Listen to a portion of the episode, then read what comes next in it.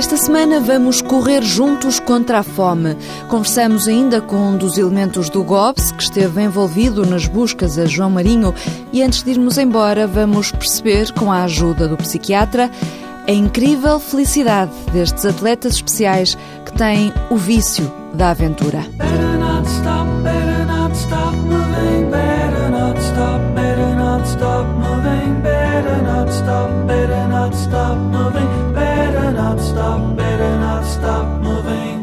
iniciativa conjunta da CPLP e da FAO, a Comunidade dos Países de Língua Portuguesa e a Organização das Nações Unidas para a Alimentação, juntaram-se contra a fome. Juntos contra a Fome é precisamente esse o título que deram à corrida, que acontece daqui a pouco mais de uma semana, no dia 30 de novembro. Objetivo: angariar fundos para financiar projetos de apoio às comunidades mais vulneráveis dos países de língua portuguesa. O Walter Madureira vai ajudar-nos a perceber de que forma podemos contribuir. Pode ajudar esta causa de várias maneiras, desde logo com a totalidade do valor das inscrições, 5 euros para a caminhada de 5 km ou 10 euros para a corrida dos 10, mas explica o diretor de corporação da CPLP, Manuel Lapão, fazendo uma chamada que custa 60 cêntimos mais IVA, pode levar outras pessoas a correr neste dia. É que mesmo as pessoas ou que estão lesionadas e gostariam de participar nesta corrida, mas não podem, ou por simplesmente porque não têm capacidade física para tanto, também se podem juntar à mesma através de chamadas solidárias. E essas chamadas solidárias prefazem um valor que, quando uh, soma um determinado objetivo, nós podemos patrocinar as pessoas que, por uma questão de dificuldade económica, até gostariam de participar na corrida, mas não têm essa possibilidade, que se podem inscrever na nossa base de dados e com as chamadas solidárias, a cada 5 km de inscrições, portanto, correspondem a 5 euros, nós oferecemos uma inscrição a uma dessas pessoas. Mesmo não caminhando ou não correndo, pode ajudar através do 760 30 88 88. O slogan desta primeira edição assenta na necessidade de juntar energia para alimentar os que mais precisam. Atualmente na CPLP serão perto de 22 milhões milhões de pessoas que necessitam da ajuda de todos. 30 organizações candidataram-se a receber verbas angariadas nesta corrida e Manuela Pão tem o desejo de anunciar as instituições vencedoras no dia 30. Os resultados apurados com as inscrições na caminhada e na corrida vão reverter totalmente para estes projetos e estas iniciativas. Neste momento está reunido um comitê de avaliação que está a analisar se as candidaturas preenchem os requisitos necessários para acolher o financiamento e nós gostaríamos, no dia da corrida, poder anunciar os projetos que uh, irão beneficiar desse recurso. Para já, ainda se pode inscrever na edição deste ano, mas já se pensa num grande evento para maio do próximo. As conversas estão muito avançadas para que decorra em Luanda, em Angola, na cidade da Praia em Cabo Verde, em Brasília, no Brasil, e eventualmente, quem sabe também em Malabo, na Guiné Equatorial e em Maputo, em Moçambique. Para maio de 2015 ainda falta. Agora está a tempo de se inscrever nesta primeira edição e correr no dia 30 em Cascais com o objetivo de ajudar o próximo. Porque a alimentação é um direito do homem. As atenções dos atletas de trail run, mas não apenas deles, têm estado concentradas nos últimos dias no desaparecimento de João Marinho nos picos da Europa. Nuno Seabra é um dos elementos do grupo operacional de busca e salvamento que participou neste processo de buscas? O mal dos picos da Europa é a proximidade do mar e ser quase a porta de entrada dos ventos de norte na Península Ibérica, o que obriga a que se juntem as frentes de ar quente com ar frio e eh, provoca muita neblina.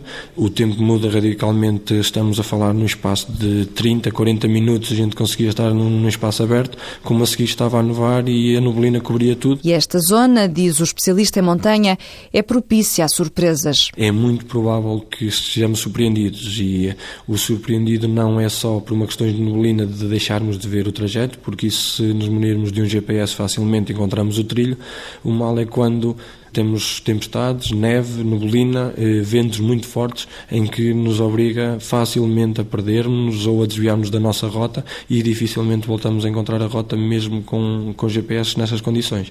Porque se cair neve, facilmente saímos do trilho e facilmente andamos a, a caminhar em terrenos acidentados, buracos, pedras, escorregadias, placas de gelo. É muito complicado. Temperaturas negativas e vento forte. É este o cenário? Num dos dias tivemos uma temperatura negativa, só que com os ventos essa temperatura pode variar eh, uma temperatura de menos 5 graus, com vento na ordem de 50, 80 km por hora, pode muito facilmente ser aos menos 10 ou menos 11. Isto é, a temperatura é menos 5, mas a, a nossa sensação térmica é de menos 10, menos 12 graus.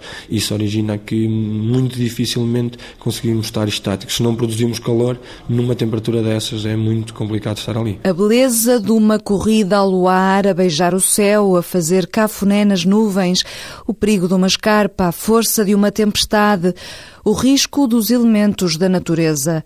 Sair da zona de conforto é ingrediente obrigatório para quem vive apaixonado por desportos de aventura.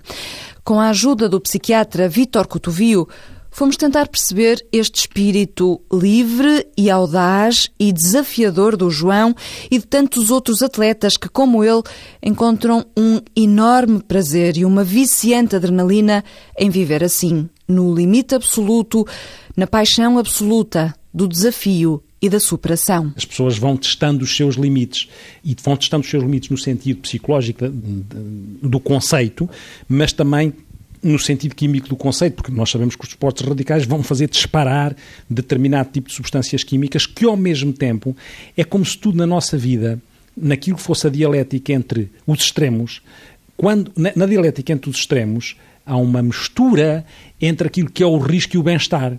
Porque, no fundo, no desporto limite está o risco maior, mas também está o bem-estar maior porque disparam as substâncias neuroquímicas que dão mais bem-estar, mais serenidade, as endorfinas, todas aquelas coisas disparam a um nível em que parece que fica misturado o bem-estar com o risco. É? Como se, de alguma forma, ao mesmo tempo que nós disséssemos a morte, não é, assim, não é assim uma coisa tão complicada, porque quando eu estou próximo dela eu também me sinto extraordinariamente bem, não é? E, portanto, há aqui muitas perspectivas, muitas formas de olhar para esta coisa da, da aproximação pelas experiências limite à ideia da morte, não é? E nós sabemos que as experiências limite estão sempre grande, têm sempre grandes cargas adrenérgicas, neste sentido metafórico, grandes cargas de, de sublimação, de superação, de bem-estar, e eu acho que aí está muito implícito, ou explícito, explícita até, também é uma coisa do ser humano que é esta coisa também meio omnipotente, que é eu consigo olhar para a morte de frente e consigo lidar com ela de frente e quando estou a fazer isso tenho um bem-estar e tenho uma sensação de satisfação e de prazer enorme. Admite que isso possa ser um vício?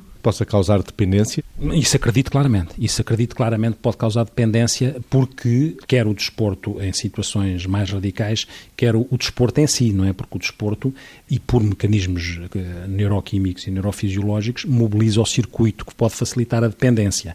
Mas se nós combinarmos a parte neuroquímica com a parte de, do tal mais além, porque quem chega mais além vai querer mais além. E quem chegou mais além vai querer mais além. Estou além. António Variações.